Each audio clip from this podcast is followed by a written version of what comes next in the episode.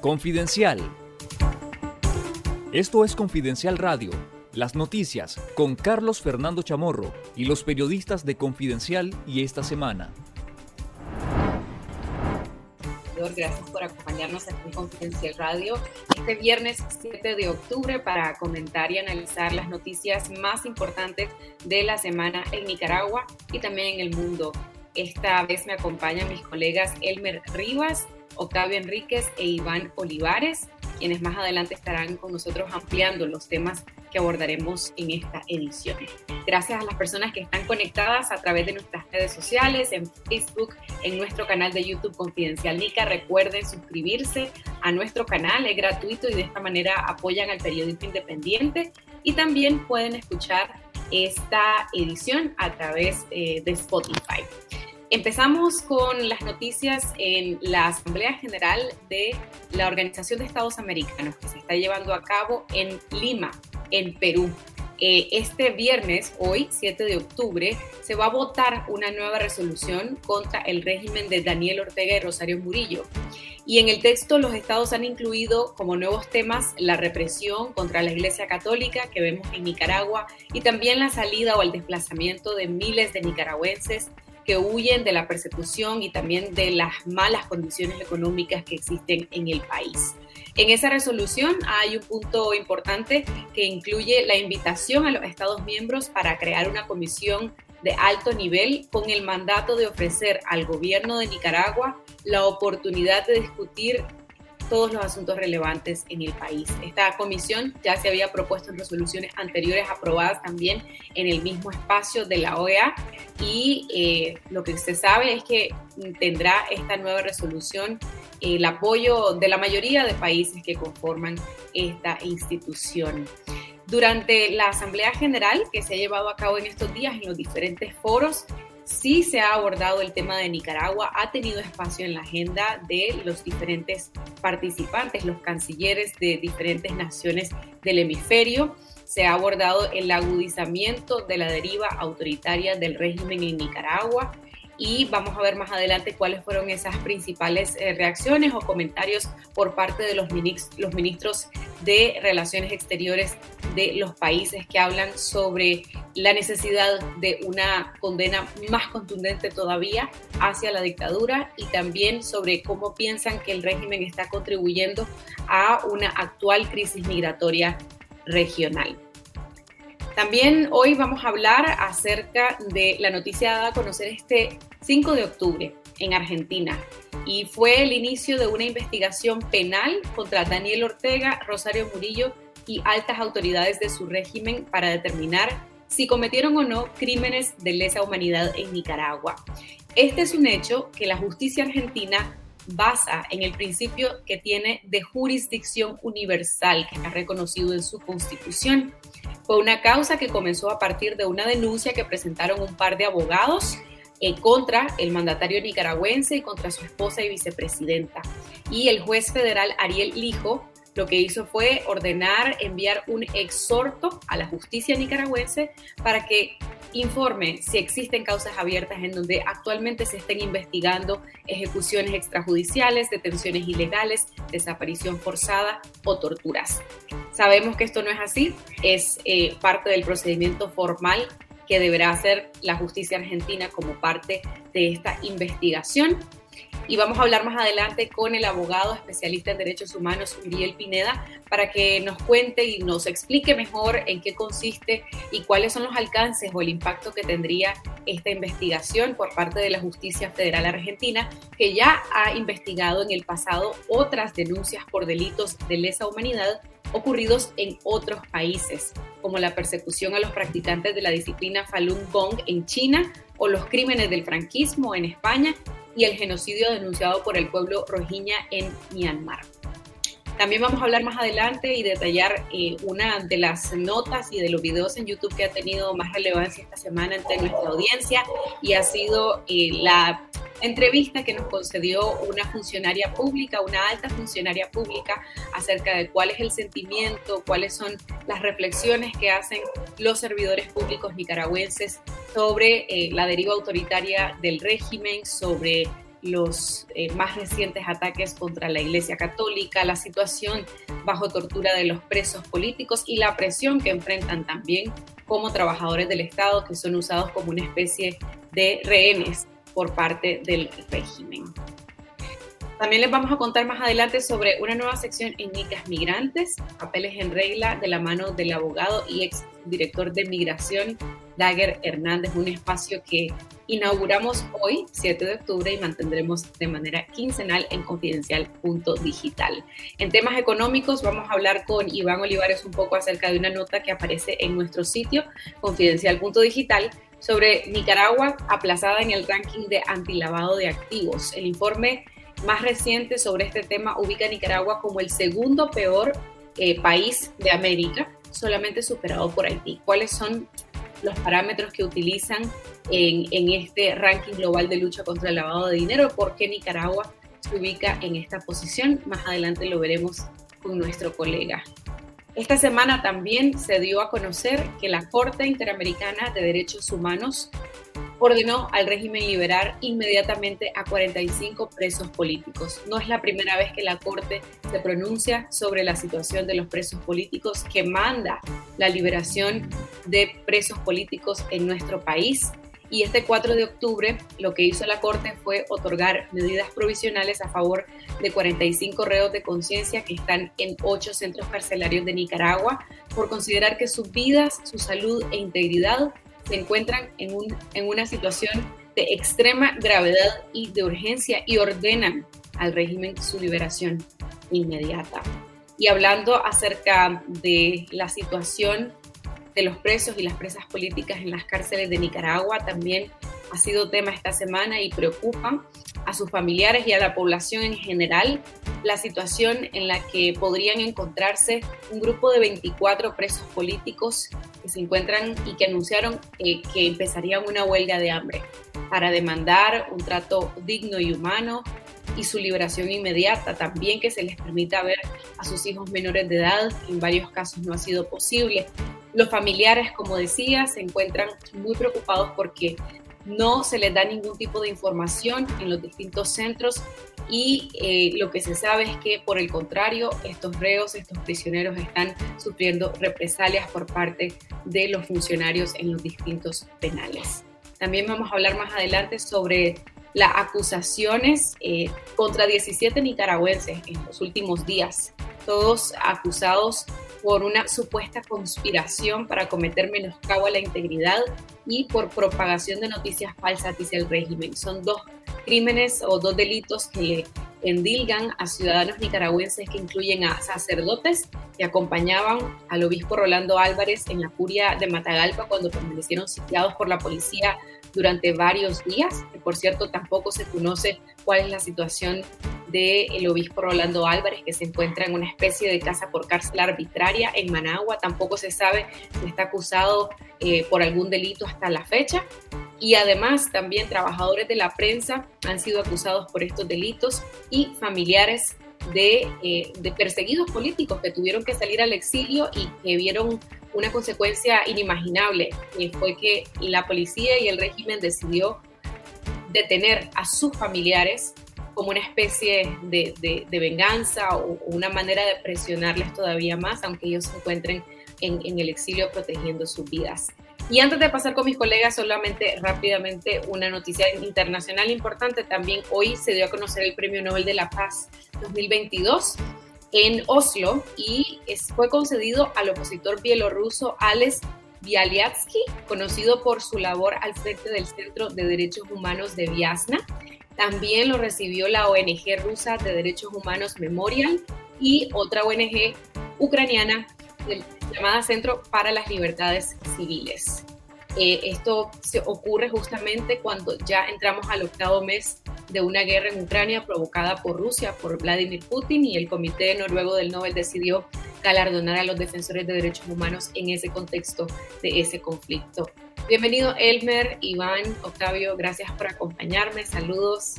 Y empezamos de una vez con las noticias más importantes. Hoy, viernes 7 de octubre, imagino que probablemente después de almuerzo, en horas de la tarde, conoceremos eh, cuáles son los resultados de una votación acerca de una resolución en contra del agravamiento de la crisis nicaragüense. Octavio, ¿qué se puede esperar? Eh, sabemos que la mayoría de países del hemisferio están conscientes de esa deriva autoritaria, de ese agravamiento de la crisis, pero hay algunos que siempre terminan absteniéndose. Sí, yo creo que la gran duda, después de escuchar las declaraciones firmes que dieron ayer varios de los cancilleres que están en esta reunión que están mencionando, es al final cómo van a votar México, cómo va a votar Centroamérica, si se van a seguir absteniendo o no cuando el consenso cada vez es mayor en la región sobre las violaciones de derechos humanos. Te recuerdo que, por ejemplo, antes de llegar a esta reunión, eh, la OEA ha votado el tema de Nicaragua en 14 ocasiones. Hay 14 resoluciones que preceden la que hoy se espera que haya de condena al régimen de Ortega. Y cada día eh, es más evidente ¿no? que se necesita una actuación eh, más fuerte, más allá de comunicado, como decía el canciller Caldera hace unos días. él incluso dijo que cada reunión lo que esperan siempre es reuniones, o sea, o lamentos que le están haciendo competencia al muro de los lamentos en Jerusalén. Pero fíjate que las declaraciones de ayer son bien interesantes, que son las previas a la reunión que se espera hoy, pues, a la votación que se espera hoy, porque se sitúan en varios puntos que son como muy esenciales y que informan a la comunidad internacional sobre lo, lo, que ocurre en Nicaragua. Primero que hay un agravamiento de la situación de derechos humanos, donde claramente se denuncia lo que está ocurriendo con la Iglesia Católica y la falta de libertades que hay en el país. Pero en segundo lugar, a mí me llamó la atención lo que decía el canciller de Ecuador, donde calificaba a la dictadura de Ortega como una dictadura precisamente que carga con delitos de lesa humanidad, porque esto le da una dimensión distinta pues, al, tema de, o sea, aquí está hablando de criminales de lesa humanidad al frente de, un Estado, como el caso de Nicaragua.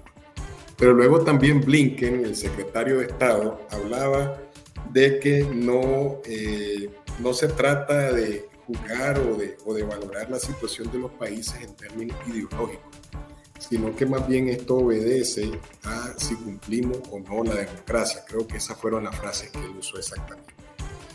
Y como vos podés ver, o sea, hay críticas al sistema de libertades, hay críticas al tema de la situación de la democracia que no hay en Nicaragua, lo que hay es una dictadura, como decía el canciller de Ecuador. Esto está generando problemas en el resto de países de la región y ahí estaba Costa Rica denunciando la situación de la cantidad de migrantes que están saliendo fuera de, Nicaragua y que ha complicado pues el tema a nivel regional. Y un punto muy importante, y es el llamado que hacía Canadá, creo que eso es muy importante, a que los crímenes cometidos por la dictadura de Ortega no queden en la impunidad. Entonces, si vos te fijas, si uno valora la galería de opiniones, eh, no solo es como decía el secretario general de la OEA, que Nicaragua se ha distanciado, es que Nicaragua se ha distanciado y uno puede leer toditas las declaraciones se ha distanciado porque lo que ha hecho es agravar la situación de derechos humanos y ponerse un escudo de impunidad que es precisamente contra lo que están eh, los, funcionarios que están participando en la Asamblea General. Vos misma, Cindy, también hablabas en días pasados con el representante de Antigua y Barbuda, que puedes contarnos un poco, y, él decía pues de que las también estaban criticando lo que estaba ocurriendo duramente, criticando duramente lo que estaba ocurriendo en Nicaragua. Sí, creo que es importante rescatar que definitivamente el bloque de países caribeños, con excepción de eh, San Vicente y las Granadinas, Grenadinas, Granadinas, perdón, em, están pues ya sumados al bloque de países que condenan al régimen Ortega Murillo y eh, se puede contar con esos votos para la resolución que se va a aprobar el día de hoy. Pero yo creo que también es importante decir que, bueno, el embajador Sir Ronald Sanders decía, eh, fíjense en el peso y, la, fuerte condena que lleva esa resolución en su texto. Y sí, eso es importante. Pero está también el tema de la comisión de alto nivel eh, que le ofrece al gobierno nicaragüense una vez más que haya algún acercamiento para encontrar alguna solución a la crisis. Eso ya lo hemos visto en otras resoluciones. Y él pues era bastante realista y bastante sincero en decir que consideraba que difícilmente iba a variar la, postura de la dictadura que ha sido de, cerrazón y de renuencia, pero que tenían que incluirlo porque son los mecanismos con los que cuentan dentro de, la OEA, ¿no?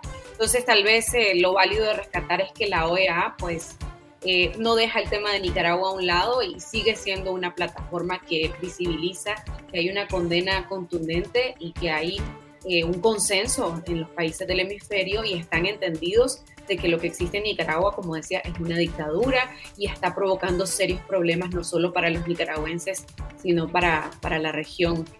Em, también esta semana publicamos en confidencial.digital eh, la noticia sobre esta investigación de la justicia argentina. Como les decía, vamos a hablar más adelante con el abogado Uriel Pineda para que nos cuente un poco sobre cuáles serían los alcances de esa investigación. Eh, me parece que eso ha, causado pues, bastante eh, entusiasmo por parte de defensores de derechos humanos que ven ahí una posibilidad de que se aborden estos eh, crímenes de lesa humanidad que le señalan al Murillo ante las protestas ocurridas a partir de abril de 2018 en nuestro país.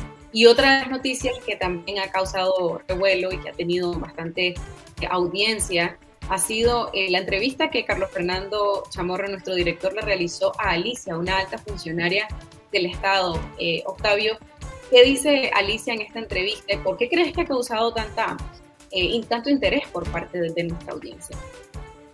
Fíjate, porque a mí me gustó de la entrevista que ella lo dice de una manera directa, ¿no? O sea, cuando la gente dice las cosas de manera muy sencilla, como decía Darío, es potente, ¿no? O sea, ella está diciendo ahí de que son rehenes, describe cómo está la situación de los empleados públicos.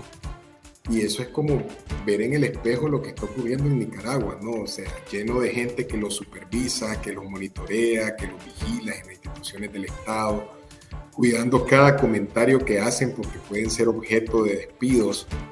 Eh, es un cuadro de terror que ya nosotros veníamos conociendo eh, a lo largo de una serie de entrevistas durante meses, porque hemos priorizado, digamos, las opiniones de los empleados públicos como un sector eh, que sufre la persecución del régimen a lo interno, aunque ella misma describe ahí, que es lo que me parece muy ponderado de su, de su declaración, ella describe que también existen dentro del sector público fanáticos que son los que le tienen puesto el ojo a ellos. Y me gusta también la descripción que hace de cómo está la estructura partidaria ejerciendo esta vigilancia política. ¿no? Ella hablaba de cómo le han venido cambiando los nombres. Pues primero eran eh, los, CPC, después eran los comités de liderazgo sandinista y ahora finalmente le pusieron la, la V, ¿no? la V en las, instituciones, en los barrios, y cómo este monstruo que es el partido se va encargando de irle cercenando eh, las libertades a cada uno de los nicaragüenses. Entonces, si uno puede ver lo que dice esta mujer, es que están presos, son rehenes pues, de, la dictadura, de ese sistema impuesto, de falta de libertad, y también que ellos, a pesar de todo esto, no están de acuerdo con lo que están viendo. Yo creo que eso, eso, a eso a mí me gusta la, la manera como lo dice ella en la entrevista. Yo he estado conversando con un ex empleado del Estado que salió de Nicaragua y ahora está por acá. Él me dice que en ocasiones en, en horarios vespertinos, por ejemplo, tenían que acudir a clases de, de preparación política, etcétera.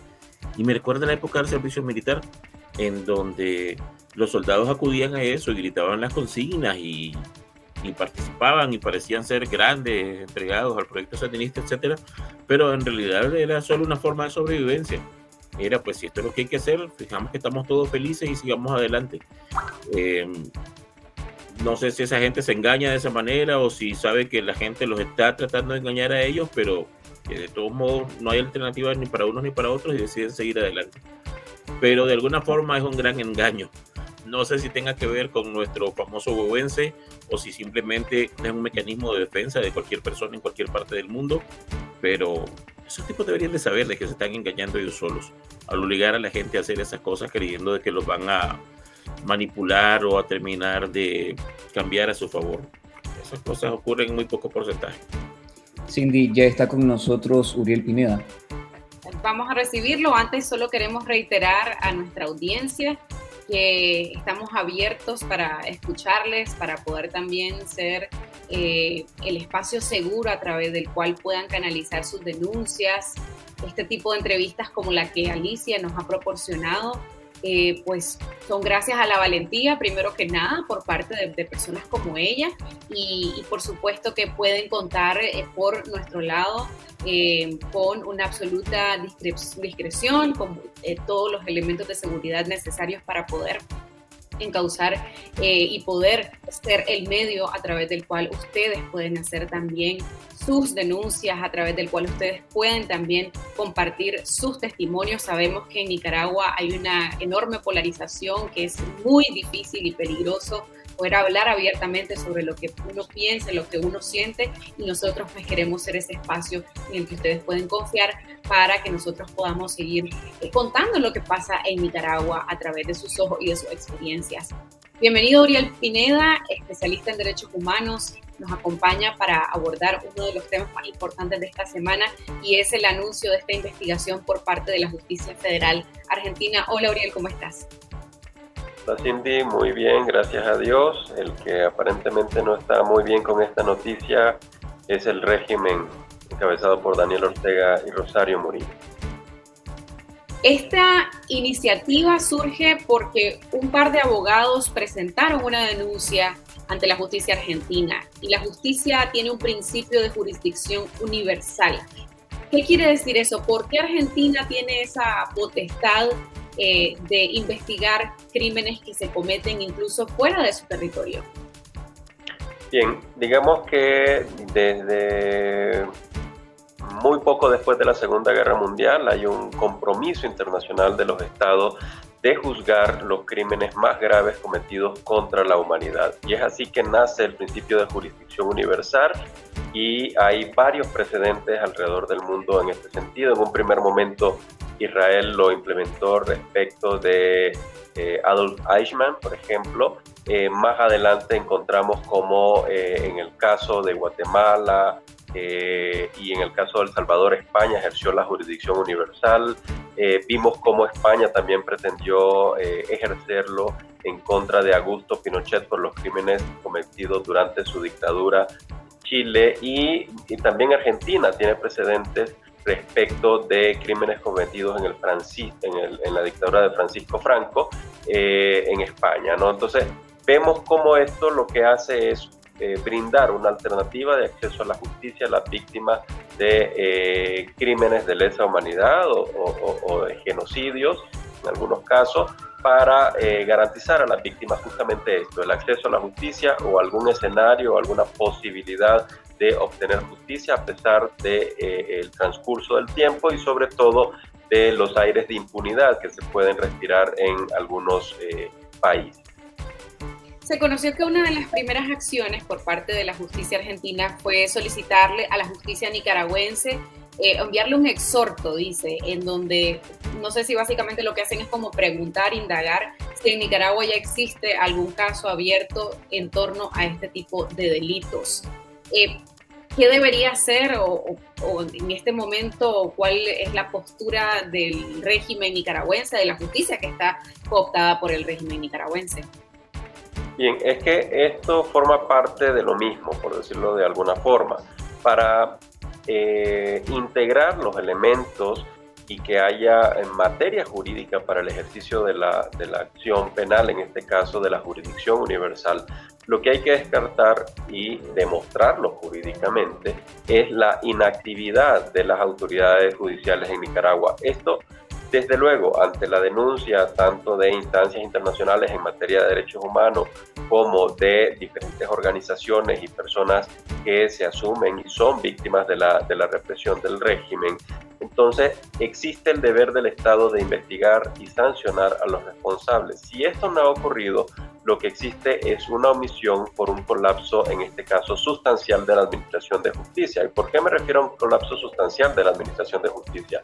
Porque de conformidad a lo que establece el propio Estatuto de Roma, cuando un país no tiene la capacidad o la libertad de procesar y enjuiciar a las personas que cometen estos eh, graves crímenes, entonces deben de activarse instancias internacionales, de manera tal de que el requerimiento hecho por autoridades argentinas lo que viene es a verificar, a constatar que efectivamente en Nicaragua existe un colapso sustancial de la administración de justicia, por lo que es imposible acceder a la justicia para las víctimas en ese país y se habilita en ese sentido la posibilidad material de que se inicien acciones no solo eh, desde el ámbito investigativo, sino que eh, también eh, pueda eventualmente enfrentar la justicia no solo Daniel Ortega y Rosario Murillo, sino cualquier persona que dentro de la aplicación de esta política gubernamental, de esta política de Estado para perseguir, reprimir, torturar a los opositores en Nicaragua, tenga vinculación a un proceso penal en Argentina. ¿Qué viene después de eso? ¿Es posible para Argentina como país soberano continuar con sus investigaciones independientemente de que el régimen eh, se oponga a ello? Bien, recordemos que el objetivo principal es procesar eh, a quienes resulten responsables, ¿verdad? En ese sentido, eh, eh, primero debe de integrarse la documentación pertinente que acredite la, la posible comisión de crímenes de lesa humanidad y hecho eso debería de iniciar el proceso. Para que inicie ese proceso, naturalmente las personas señaladas deberían de estar en todo caso en Argentina. Como esto no es posible porque eh, naturalmente Daniel Ortega eh, ejerce de facto la presidencia en Nicaragua, lo que va a ocurrir es que eh, habrán requerimientos de justicia, de la justicia argentina, sobre un proceso de extradición. Y esto no necesariamente hacia Nicaragua. Es decir, lo que va a ocurrir es que Daniel Ortega, Rosario Murillo, o quien derive, digamos, con señalamientos de responsabilidad o, o con en este proceso van a convertir de Nicaragua una cárcel para ellos. ¿Por qué? Porque al momento que salgan a cualquier país de la región, a cualquier país del continente, incluso cualquier país europeo, lo que va a ocurrir es exactamente lo mismo que ocurrió con Pinochet cuando salió de Chile y estuvo en Inglaterra, que España hizo el requerimiento de extradición. Entonces, eh, si la desconfianza imperante eh, eh, en Nicaragua hace que la pareja presidencial no salga, ahora tienen muchas más razones para no salir de Nicaragua, porque si este proceso avanza, lo que puede implicar o lo que puede impactar es que al momento en que pongan un pie en territorio extranjero, pueden ser requeridos por autoridades argentinas en un proceso de extradición. ¿Qué hay de las víctimas, de las personas que quieran brindar su testimonio a la justicia argentina sobre lo que vivieron? ¿Eso va a ocurrir? Eh, ¿Cuáles son como los plazos, digamos, de tiempo? Bueno, más que los, eh, los plazos, eh, aquí lo, lo importante es la articulación de acciones. Yo haría un llamado, sin lugar a duda, no solo a la clase política, sino también a organizaciones eh, de víctimas, a organizaciones defensoras de derechos humanos, a establecer un canal, un puente de comunicación con los actores que en Argentina están impulsando este proceso. Miren, al final del día es un proceso penal eh, como cualquier otro, naturalmente guardando las distancias de las dimensiones y el alcance, pero eh, no puede haber un proceso penal sin víctimas.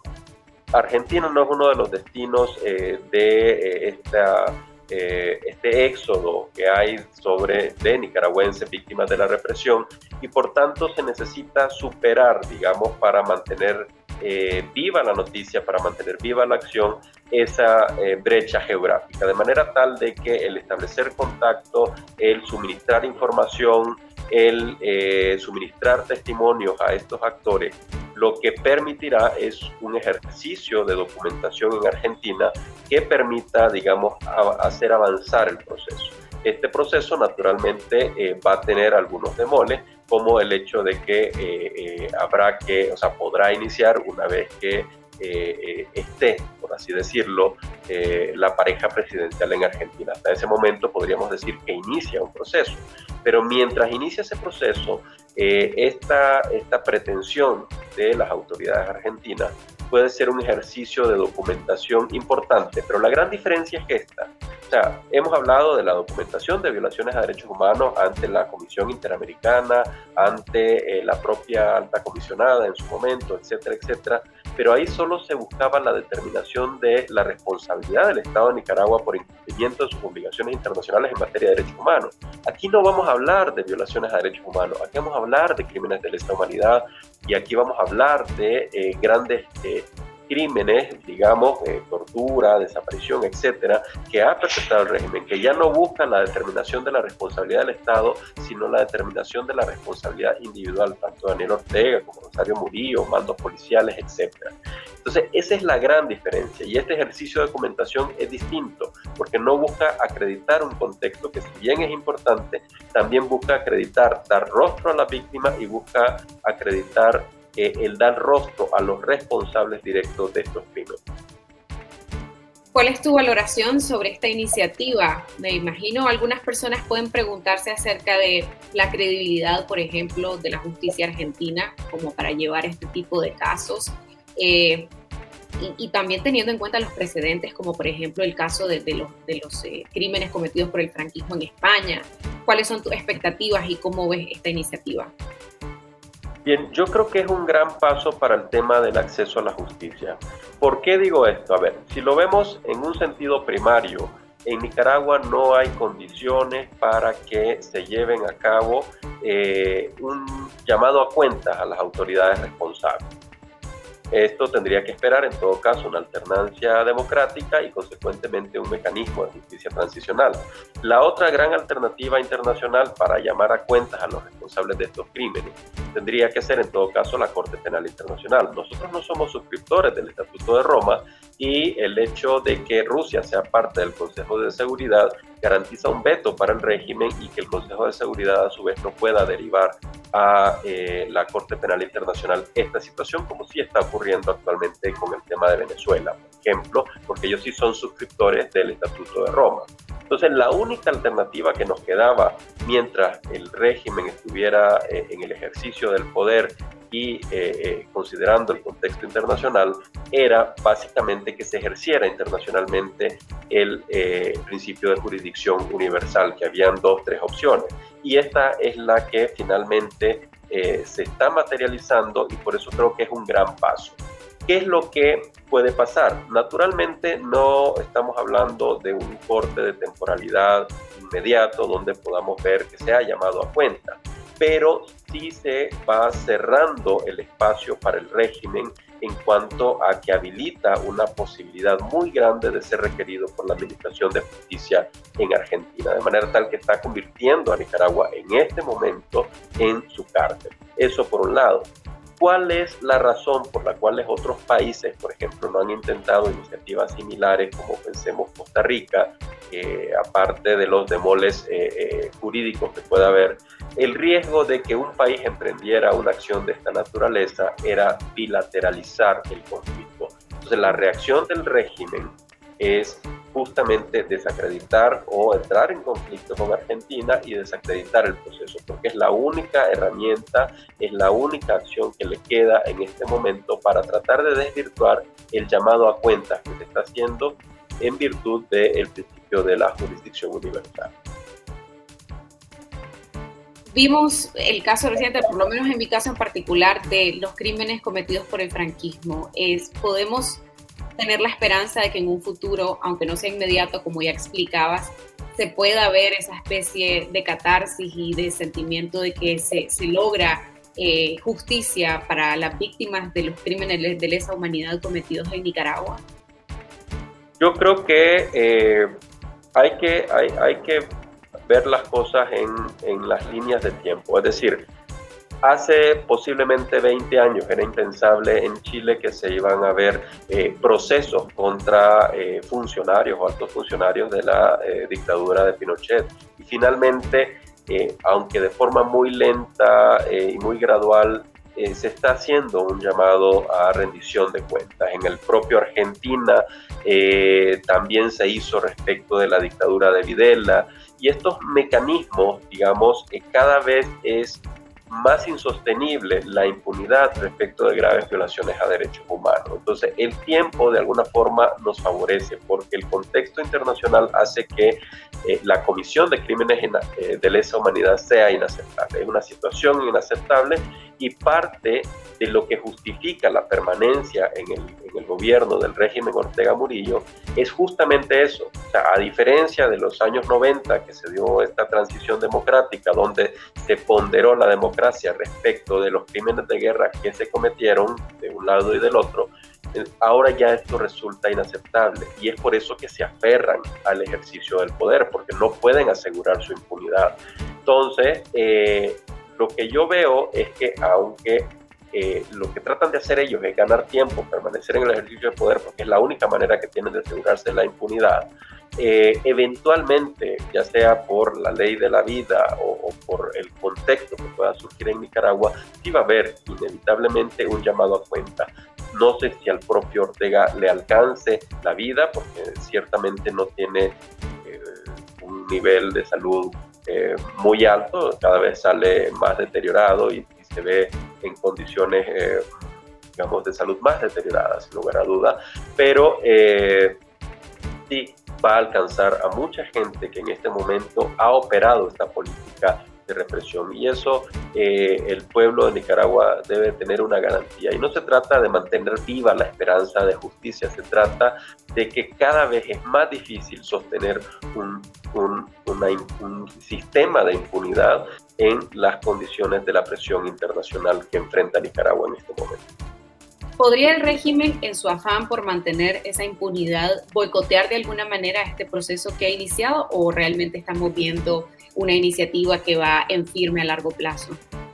no boicotear porque hay que tener presente que eh, pues las acciones emprendidas por el Poder Judicial, por la Fiscalía en Argentina, son instancias autónomas y que gozan de mucho mayor prestigio del que puede tener este tipo de autoridades en Nicaragua.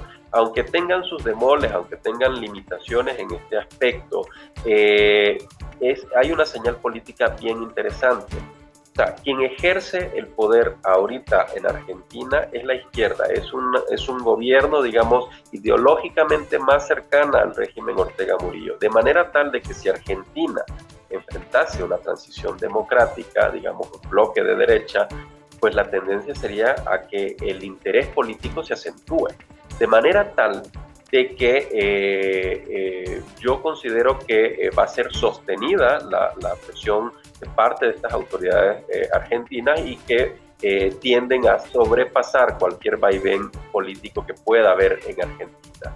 Y eso no es una buena noticia para el régimen, porque ya en el continente se establece eh, un precedente y se establece una acción en contra del régimen por los crímenes de lesa humanidad eh, cometidos. Pero esto es ya a título personal, o sea, busca la determinación de la responsabilidad de Daniel Ortega, Rosario Murillo y sus colaboradores en esta implementación de una política de persecución eh, contra cualquier asomo opositor en Nicaragua, contra cualquier persona opositora. De manera tal de que, eh, aunque haga esfuerzos por bilateralizar el conflicto, por tratar de desvirtuar la tensión, de descalificar, de lo que sea, me parece que es un paso sólido y es así como lo debemos de entender y nuestra responsabilidad como actores, como eh, juristas, como víctimas, etcétera, debe ser ayudar, o ayudar y brindar insumos a este proceso, buscar acercamiento para que eh, se impulse de la manera más consistente posible. Gracias, Uriel, por esta entrevista. No de qué. Saludos. Saludos y gracias.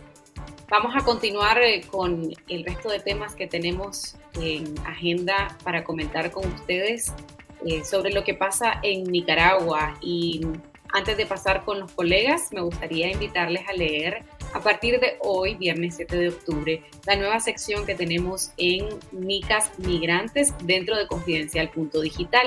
Se llama Papeles en Regla. ¿Por qué? Porque lo que pretende es ser un espacio en el que proveamos información básica, importante, eh, determinante para la población migrante en Costa Rica para su regularización migratoria. Ustedes saben que aquí en Costa Rica vive eh, la población extranjera más grande, es la nicaragüense, Fácilmente puede ser medio millón de nicaragüenses los que estén en este momento en Costa Rica, incluyendo los migrantes históricos y también los solicitantes de refugio.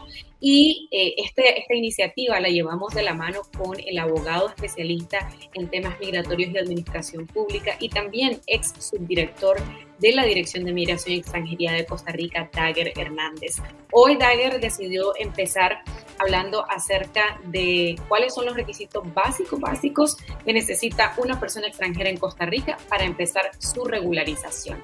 Te invitamos a leerlo, a compartirlo en sus grupos de Facebook, entre sus amistades. Esta es información valiosa que la proporciona una persona con conocimiento que trabajó durante cuatro años en la Dirección de Migración y Extranjería como alto funcionario eh, y durante la crisis eh, del primer flujo, eh, la, primera parte del flujo migratorio más reciente de nicaragüenses hacia Costa Rica. Entonces, invitados a leer y a compartir este espacio que va a estar abierto de forma quincenal con una sección, una entrega nueva por parte del abogado Dagger Hernández. Vamos a continuar ahora con los temas económicos y me gustaría consultarle a Iván acerca de esta noticia que aparece el día de hoy en nuestro sitio, Nicaragua aplazada en el ranking global antilavado de activos. Obtuvo las calificaciones más pobres del país en los últimos tres años en ese ranking, eh, según el undécimo índice de Basilea contra el lavado de dinero. Em, ¿Por qué razón? ¿Cuáles son los parámetros? ¿Y qué implica para Nicaragua tener eh, ese, ese posicionamiento tan bajo? Buen día. Aquí estamos como todos los viernes y en efecto este es un ranking que es elaborado por el Centro Internacional para la Recuperación de Activos y este centro pertenece al Instituto de Basilea sobre Gobernanza. Eh, ya, ya habíamos publicado una nota acerca de cómo habíamos salido en este ranking hace, este es un décimo informe, lo habíamos reportado también en el octavo. Déjenme decirles que en esta ocasión nuestra situación ha empeorado eh, si antes éramos el tercer peor de América Latina, ahora somos el segundo peor, solo superado por Haití. Eh, nuestra calificación es de 6.7 en una escala del 0 al 10, en donde 10 es lo peor. Y para que se den una idea, Cuba está mejor que nosotros en este ranking.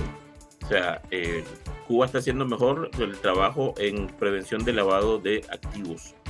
Ahora, ¿cuáles son los aunque hay 18 parámetros, pero están reunidos en cinco grupos, en cinco, en cinco escalas para poder determinar esa calificación que les decía.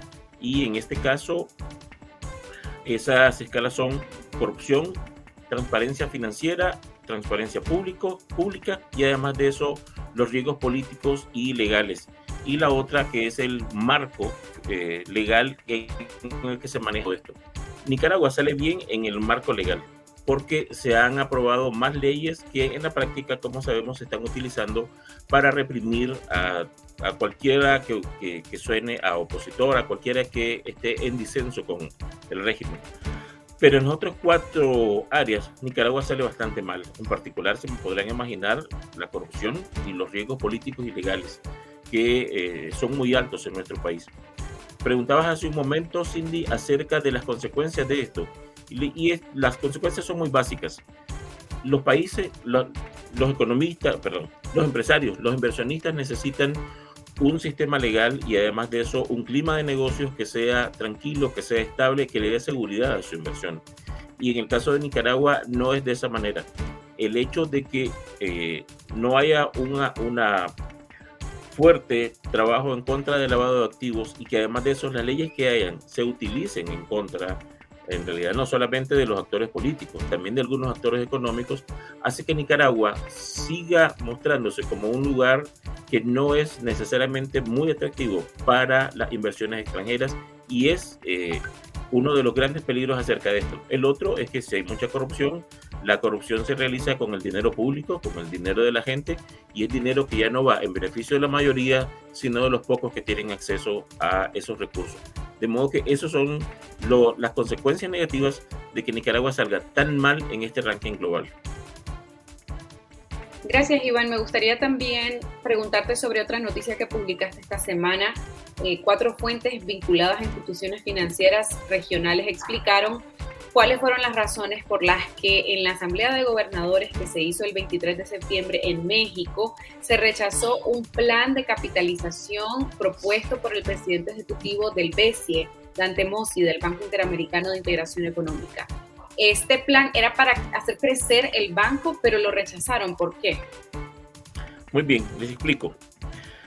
La capitalización del banco hasta 2020 era de 5 mil millones de dólares. En ese momento se hizo una propuesta a los países dueños del banco, que son 15 países, incluyendo todos los de Centroamérica, para aumentar la, capitalización. Esto significa que esos países van a invertir más dinero en este negocio. De hecho, el BESI es como una cooperativa financiera y para aumentar esa capitalización no es dinero que llega afuera, sino que es dinero que ponen los países. ¿Y por qué los países querrían hacer que el banco fuera más grande?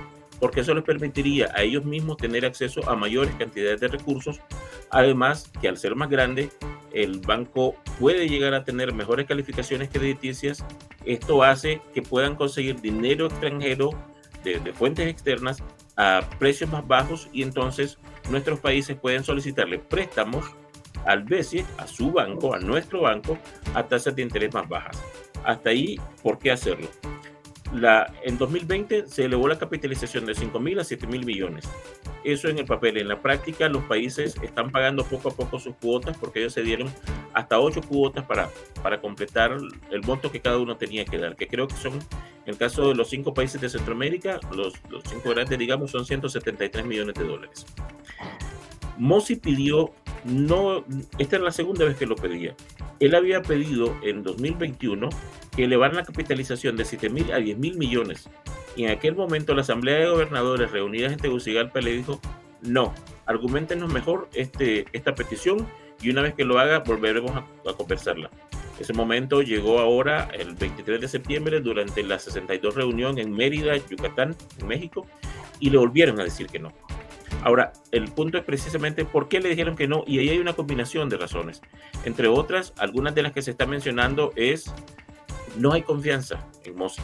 No hay confianza en alguien que, como lo decíamos en otro artículo, eh, no tiene ningún empacho y no solo eso, parece estar feliz reuniéndose con los dictadores o haciendo favores a los hombres fuertes, a los, a los tiranos o aprendices de tiranos que tenemos en la región.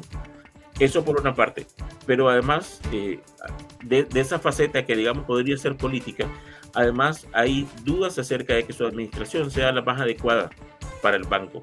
Eh, hay fuertes críticos aquí en Costa Rica, por ejemplo, pero no solo en este país, que están señalando cómo Mosi uh, aprueba aumentos viático, jugoso y es muy eh, generoso con dinero, con dinero que no le pertenece para tener contenta a una élite dentro del banco de modo que todos quieran seguir con él y quieran seguirlo teniendo en el cargo.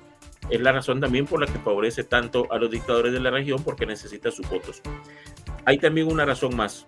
Así como está el BCE para Centroamérica, existe el Banco de Fomento Latinoamericano, sus siglas son CAF, al que varios países que están en el BCE se han afiliado. Eso es normal, ¿verdad? Así como estamos en el BCE, estamos en el BID, estamos en el Banco Mundial, etc.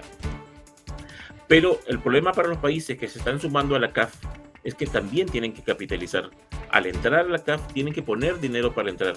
Y en ese caso ellos están, tienen que decidir, ¿pongo dinero en el BCE o lo pongo en la CAF? No pueden hacerlo en ambos, las economías de nuestros países no dan para tanto. Y la CAF tiene la ventaja de que además de que al ser un organismo nuevo, pues en este momento no hay eh, acusaciones serias de, actos de corrupción, etcétera, ni serias ni de ningún caso, que hasta donde yo conozco. El otro punto es que pueden conseguir financiarse más barato con la caja. Entonces, no tiene mucho sentido poner dinero en el BCE si lo puedes poner allá donde va a darte mejores réditos y es parte de lo que está pasando y de las razones por las que los, la mayor parte de los 15 países dueños del BCE le dijeron a Mosi una vez más, no, no vamos a, darle hasta 10 mil millones para administrar millones de 10 mil millones de dólares para administrar en ese banco. Sigamos viendo con 7 mil millones y el próximo año conversamos. Así es que así está esa situación. Gracias, Iván. Vamos a pasar ahora a otros temas. Esta semana la Corte Interamericana de Derechos Humanos otorgó medidas provisionales a favor de 45 prisioneros en Nicaragua. Elmer, ¿qué es lo que dice exactamente la Corte acerca de estos presos políticos? Eh, habían ya también otras medidas provisionales que también la misma Corte había eh, ordenado. Sí, la Corte Interamericana emplaza al régimen de Daniel Ortega a liberar a 45 presos políticos, una eh, liberación inmediata, sin condiciones, pero también exhorta que mientras dura la liberación de, los, de esos presos políticos, las gestiones o más bien los pasos administrativos, como lo llaman ellos, de liberar a los presos políticos, que se les, eh, que se les dé los derechos, ¿no? los derechos más básicos como es la visita periódica de sus familiares, la atención médica oportuna y la atención alimentaria y todos los derechos básicos que tienen los, los, los presos políticos en los diferentes penales del país, tanto en la celda de investigación del Chipote, donde hay cerca de 27 presos políticos a más, y los demás penales, como es en las celdas, en las cárceles de la Modelo, en la 300, en el Infiernillo, y en los demás penales en el interior del país. Eh, y la Corte IDH lo que, lo que demanda es la liberación inmediata de esos 45 presos políticos, son las medidas provisionales que el régimen de Ortega debería de acatar, pero todavía no lo ha hecho. Desde el año pasado, en julio, eh, la Corte IDH ya había eh, girado estas medidas provisionales para otros prisioneros políticos como era el caso de Juan Sebastián Chamorro y otros, y ha ido extendiendo esos beneficios a otros presos políticos. Sin embargo, a estas alturas el régimen no ha acatado ninguna de esas medidas y, por el contrario, ha agravado la condición, ha condenado a los presos políticos y ha agravado la situación de los prisioneros en, la, en las celdas del Chipote y en los demás penales del país precisamente por ese agravamiento de las condiciones bajo las que se encuentran los prisioneros es que varios de ellos han decidido empezar una huelga de hambre. Nosotros publicamos ya hace algunos días sobre la huelga de hambre que hay tanto en el sistema penitenciario Jorge Navarro, conocido como la modelo, en donde hay al menos 20 presos políticos en huelga de hambre, y también la que están haciendo los presos políticos en la Dirección de Auxilio Judicial, conocida como el Chipote. ¿Qué se sabe hasta ahora sobre cuál es la condición de estas personas? De las personas que están en el Chipote en huelga de hambre, que son cuatro, Dora María Telles, Irvin Larios, Roger Reyes y Miguel Mendoza, no se sabe absolutamente nada porque desde hace 40 días no ha existido una visita de sus familiares en las celdas del Chipote. Lo que conocemos de los demás sistemas, del sistema penitenciario, en las celdas de la modelo, en, donde hay otros 20 presos políticos en huelga de hambre, es que los presos han sufrido represalias por declararse en huelga de hambre y por hacer esta protesta. Eh, represalias como requisas abusivas dentro de sus celdas y también el traslado de celdas en las que estaban a celdas de castigo, simplemente por demandar sus derechos más básicos dentro de, de la celda. Pero los familiares de los presos políticos que están en el Chipote están muy preocupados porque la mayoría de ellos padecen de enfermedades crónicas, su, su salud se ha deteriorado. Lo pudimos ver a finales de agosto cuando presentaron por primera vez en más de un año la condición, la situación física visible de lo que pudimos ver de cómo se encuentran, pero hay cosas que no sabemos, que no podemos ver y no podemos saber sobre la condición de salud. Entonces es bastante preocupante. Miguel Mendoza, por ejemplo, padece de enfermedades crónicas, lo ha denunciado su, su familia entonces están enviando una alerta, ¿no? un, SOS, una emergencia, porque temen de que su salud se deteriore y que luego de eso los daños sean totalmente irreversibles, irreparables, como pasó con el caso del preso político Hugo Torres. esta, semana, decía Christopher, el sobrino de Miguel Mendoza, de que su tío padece de diabetes y en ese caso el, el no consumir alimentos es, pero se acerca mucho a una sentencia de muerte para una persona con ese tipo de enfermedad. y pues el sufrimiento enorme para tanto para él que no puede ver a su hija como para la niña que no puede ver a su padre y que lógicamente si para nosotros como adultos es difícil entender que alguien esté preso por escribir un tweet ahora una criatura de esa edad entender que su padre está preso ¿por qué?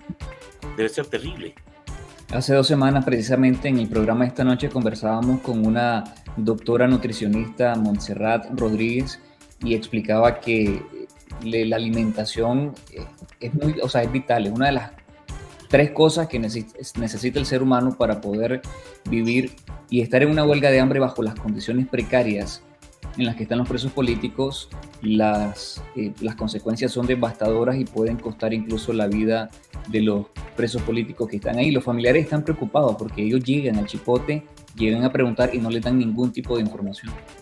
Además que no ha habido visita, eh, persisten las condiciones de aislamiento, apenas en, en, lo que llevan presos, que es más de un año, han sido que 11 las visitas que han sido autorizadas y la última visita fue hace cuánto? Han sido 10 visitas y la última visita fue hace exactamente 40 días.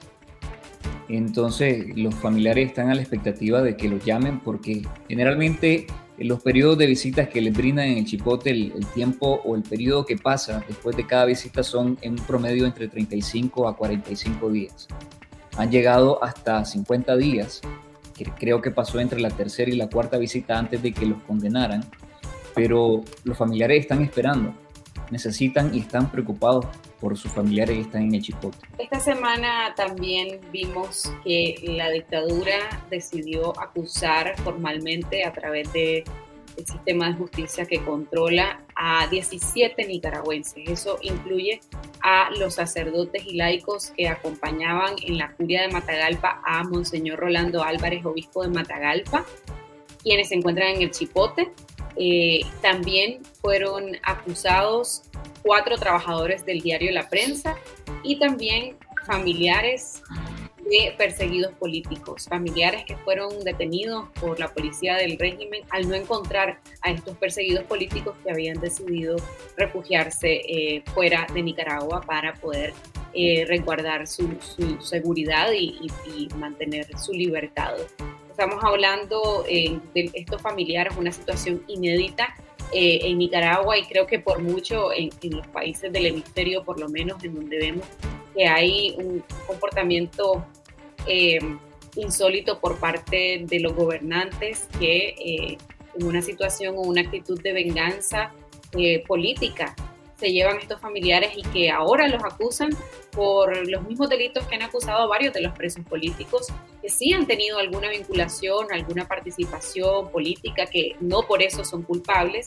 Sin embargo, vemos ahora esta nueva fase en la que se llevan incluso a la familia, a los seres queridos de estas personas y les acusan por supuesta conspiración para cometer menoscabo a la integridad nacional y propagación de noticias falsas. Sí, mira, cada vez que el, régimen hace... A ver, cada vez que el régimen toma una medida represiva como esta, creemos que es lo más torpe y que no puede haber una cosa más torpe y cruel contra la población, pero cada vez se pasa, pues, es decir, cada vez va rompiendo su propio récord de crueldad, de perversidad, porque cuando creímos o pensamos que los sacerdotes que estuvieron rezando y acompañando al obispo Álvarez iban a ser acusados de propagación de noticias falsas y de conspiración para cometer menoscabo a la integridad nacional.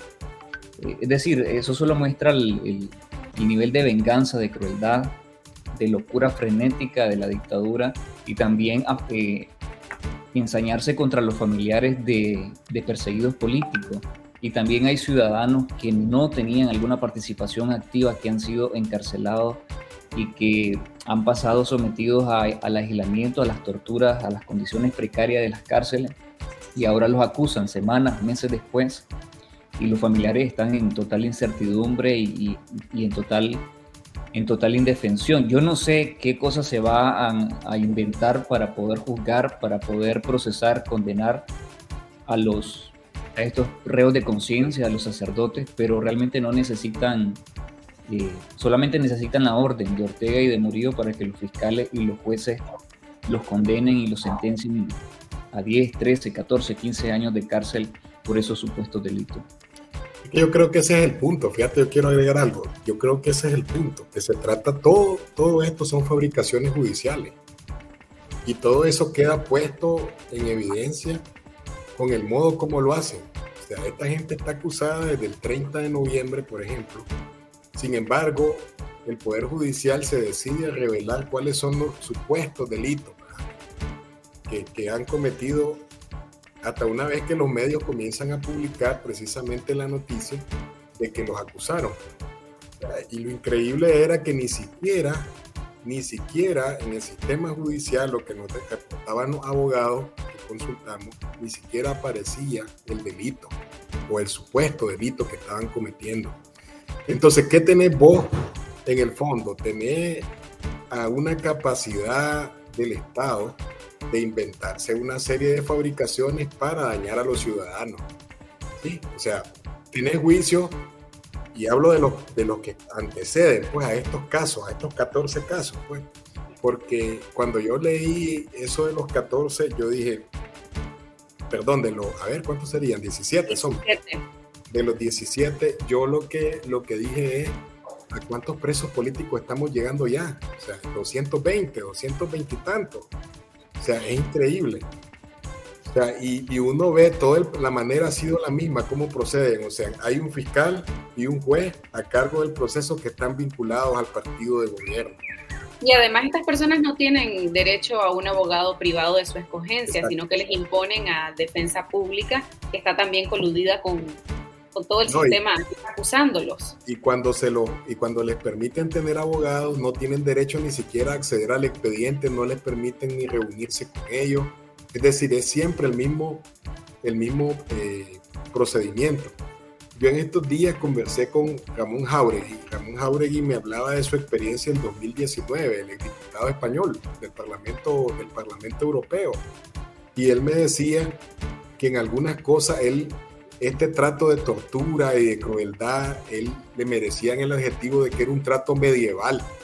Es decir, a ese nivel, el régimen y, su crueldad es infinita. Pues, y una, otra cosa que quería agregar sobre el tema particular de los sacerdotes. Bueno, se supone, según el documento de actuaciones que finalmente publicó el Poder Judicial en el sistema electrónico de, del Poder Judicial en el sistema Nicaragua, es que hoy 7 de octubre se está llevando a cabo, o se presume que se llevaría a cabo, la audiencia eh, inicial en contra de los sacerdotes. Ahora la dictadura acusa a, los sacerdotes, son tres sacerdotes, un, diácono y son tres laicos, dos seminaristas y un camarógrafo, de estos actos, ¿no? de supuestos actos de menoscabo a la integridad nacional y propagación de noticias falsas. Pero si ustedes recuerdan, cuando la dictadura giró la policía aquella, aquel comunicado en el que señalaban a Monseñor Álvarez de organizar grupos violentos, el régimen y la policía hostigó por mucho tiempo, por todos esos días, a todos los sacerdotes a que salieran de la curia episcopal, que dejaran solo a Monseñor Álvarez, porque se supone que la investigación era contra Monseñor Álvarez y no contra los sacerdotes que estaban acompañando a Monseñor Álvarez. Y en un gesto de solidaridad los sacerdotes se quedaron en compañía de Monseñor Álvarez y que ahora los acusen es simplemente un gesto de venganza por el hecho, por ese gesto de solidaridad de los sacerdotes de quedarse en compañía con Monseñor Álvarez. Y por cierto, Monseñor Álvarez no sabemos nada de él y la dictadura todavía no ha, a lo mejor le está fabricando los delitos, ¿no? Que pretenden imputar sin ningún tipo de, de argumento y contra todo sentido, ley, lógica, pero todavía no ha sido acusado formalmente y está bajo casa por cárcel. ¿Dónde? No sabemos, no tenemos información, no sabemos si el cardenal Brenes y la conferencia episcopal lo han podido visitar, lo han podido ver o si otros sacerdotes y familiares lo han podido ver. Y en el caso de los trabajadores de la prensa, son personas que trabajaban para el diario en distintas funciones, no tenían de nuevo ninguna vinculación política, que tampoco es un delito y, ahora aparecen con estas acusaciones de propagación de noticias falsas y también conspiración. Sí, dos de ellos son trabajadores, eran dos de ellos eran conductores. Uno de ellos eh, trabajó o estuvo en, la cobertura en la que el diario La Prensa le dio a la expulsión de las hermanas misioneras de la Caridad del 6 de julio. El otro conductor simplemente fue arrestado porque trabajaba en el diario La Prensa. Y hay una orden de captura en contra de una reportera, una periodista y también una persona que trabaja en la parte administrativa de la prensa. Sí, es que lo, lamentable, lo lamentable es que nada de lo que pues, están persiguiendo esta gente es delito. Hacer periodismo no es delito. O sea, lo que hacían estos sacerdotes, lo que hacía Monseñor Volando no es delito tampoco. O sea, es el régimen intentando darle la vuelta a la realidad y tratando de propagar sus mentiras como que si fueran, digamos, hechos no son hechos, son inventos. Ahí está clarísimo, son inventos. O sea, Elmer decía, esta es una venganza contra los sacerdotes. O sea, ¿dónde está el derecho que esta gente tiene a expresar sus ideas? ¿Dónde está el derecho que tienen a, a decir lo que quieran? Yo no escuché, honestamente, ningún acto, ni vi ningún acto delictivo de parte de ellos. Yo los miré rezando, orando. Sí, o sea, pero, además, pero para ellos que le digan la verdad resulta subversivo. Porque además de eso hablan, de noticias falsas y no son falsas. Ninguna de las cosas que se han publicado son falsas. Ninguna de las cosas que hemos reportado, ni aquellos que están acusados, ni todos los demás son falsas. Oíme, Iván, ¿cuál es, ¿cuál es la falsedad de la expulsión de las monjitas. Ajá. Y no entraron aquí a Costa Rica expulsadas por el régimen. ¿Cuál es la falsedad? Si es que la falsedad son ellos, esos fiscales, ese sistema judicial que se presta, ellos son los falsos. Debería darles vergüenza.